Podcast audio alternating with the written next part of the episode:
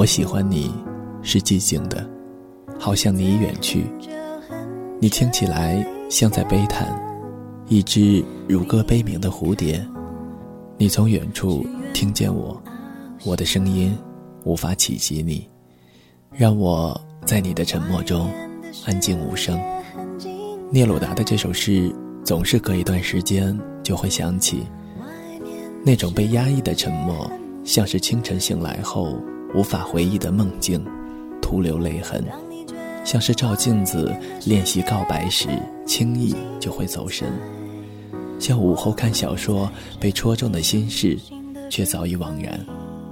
有一种悲伤是，当你装扮就绪，才发现一切都已过去。岁月带走了悲欢离合，连同你曾经默默渴望的舞伴，只剩下你一个人，独角戏。月光下，明信片小姐捧着酒杯，凝望着她种的那些花朵，全然不是举杯邀明月的豪迈，倒有一些对影成三人的孤寂。白天，我们都以为自己过得很好，光天化日下不适合谈论心事。可是深夜里，那些隐匿的往事，如夜风，阵阵袭来，嗖嗖的凉意。明信片小姐并不是个恋爱白痴，她谈过几个男朋友，只是每一段持续的时间都不长，而且诡异的是，几乎每一段她都是被分手的。为什么说诡异呢？一来，明信片小姐的个人条件真是不差。要模样有模样，要身材有身材。当然，男人也有不肤浅的。明信片小姐还真不只是个庸脂俗粉，她有文艺情怀，喜欢看书，喜欢画画，热爱插花，还弹得古筝，吹得笛子。你若再苛求点烟火气味儿，她也不会让你失望。居家过日子，下厨房做点家常菜，投资理财。没有她不会的。有人说，当一件事情看上去好的让人觉得不真实，那么他一定会有潜在的缺点；而一个人好的让人挑不出毛病，那也多半说明他有一些不可言说的硬伤。那么，明信片小姐的硬伤是什么呢？如果说独立傲娇是一种错，那明信片小姐确实是大错特错了。她从小异地求学，很早就能够独立自主，父母都是知识分子，给她灌输虽为女子却要巾帼不让须眉的坚强品质。在她的意识里，能不去麻烦别人的事情，就一定要自己做，而且还要做好。就算身为女性，也不该人前哭哭啼啼、娇美脆弱，博得异性的同情和垂怜。明信片小姐虽然笑起来也甜美如花，声音也是江南女子的娇嫩，可是你一接近她，就会发现她身上散发着一种流离的气质。是的，越傲娇的人越有魅力，越神秘。作为明信片小姐的闺蜜，我从中学起就目睹了一波波男生前赴后继地追求明信片小姐，那些肉麻的情书。谄媚的言辞，讨好的奉承，明信片小姐全都视为无物。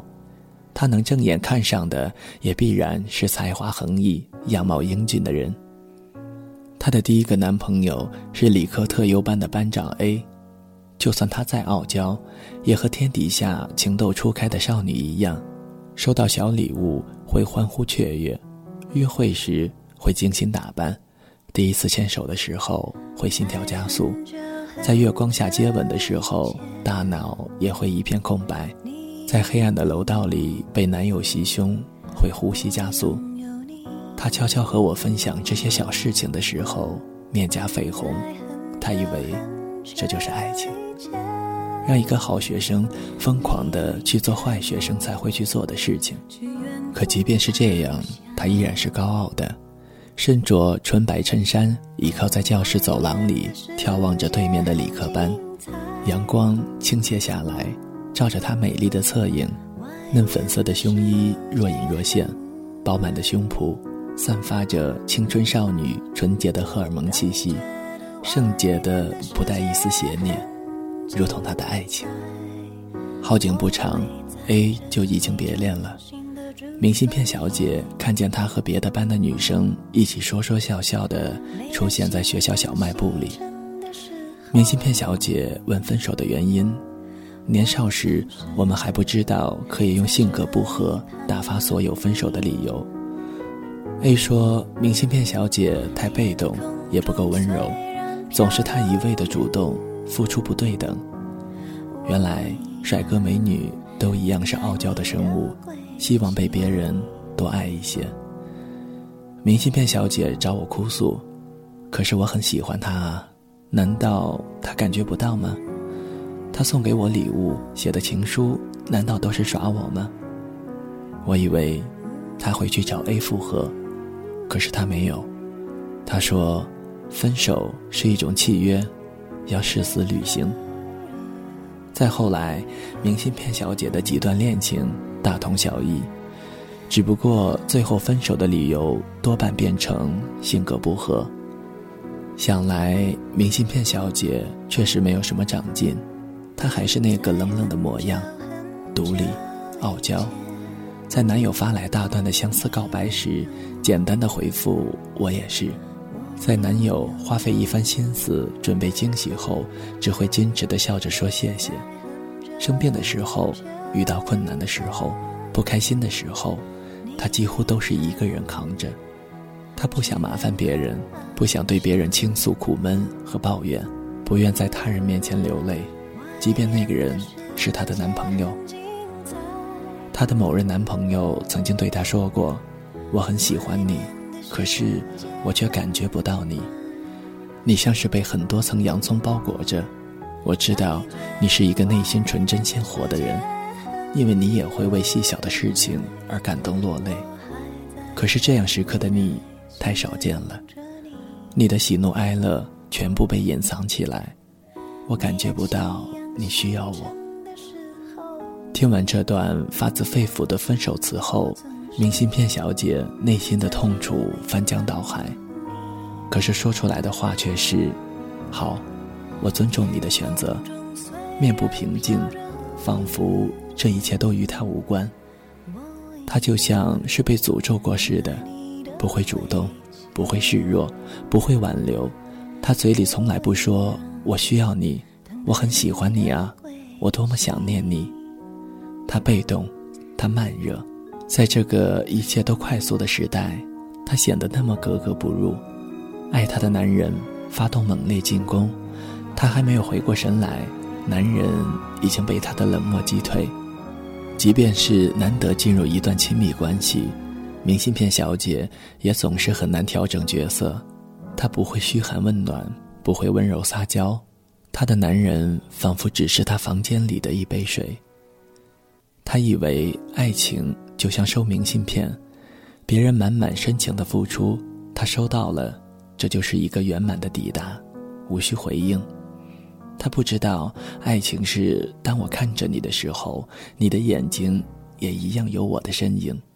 爱情不是单方面说出我爱你，爱要有回应。我爱你需要一个我也爱你。爱不仅仅是饭伴、玩伴、床伴，爱情最大的快乐不在于找到了一个心爱之人，更多的是那个人对我们产生认同，依赖我们。也让我们获得安全感。爱是心灵上的抚慰，人人都希望在爱里被需要。就像寂静无声的呐喊，难有回音一样，那些隐藏自己真情实感、不会也不敢表达爱意的人，他们会日渐变成一座孤岛。屡屡受挫的爱情经历，像是某种被诅咒的循环，让内心越发滋生自我防御意识。不轻易的展露真实的自我，就像被玫瑰扎伤了手的孩子，下次经过花园便再也不敢去摘花了。可能直到有一天，当他们遇到同类，长期以来深埋在心底的想法和感受被某个陌生的人一语道破时，他们才会发现，爱情不在乎外表，不在乎财富，甚至和肉欲无关。爱是一种力量，是一道光，它让你变得勇敢，从躲藏的自我世界里熠熠生辉地走出来。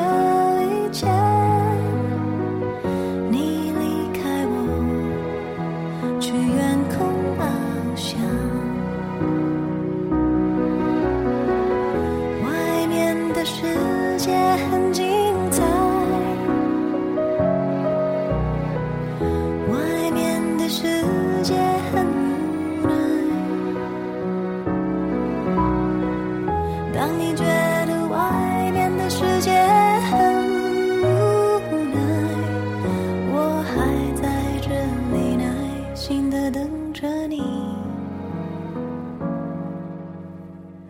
每当心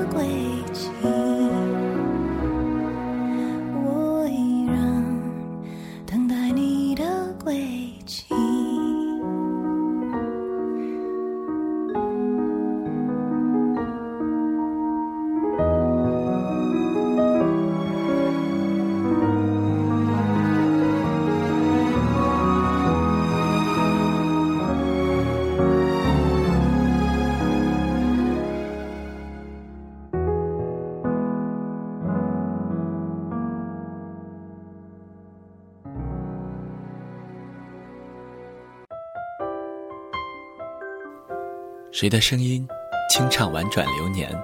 谁的双手挽起千年不变的誓言？用音乐品味生活，用音符记录感动。我的声音会一直陪伴在你的左右。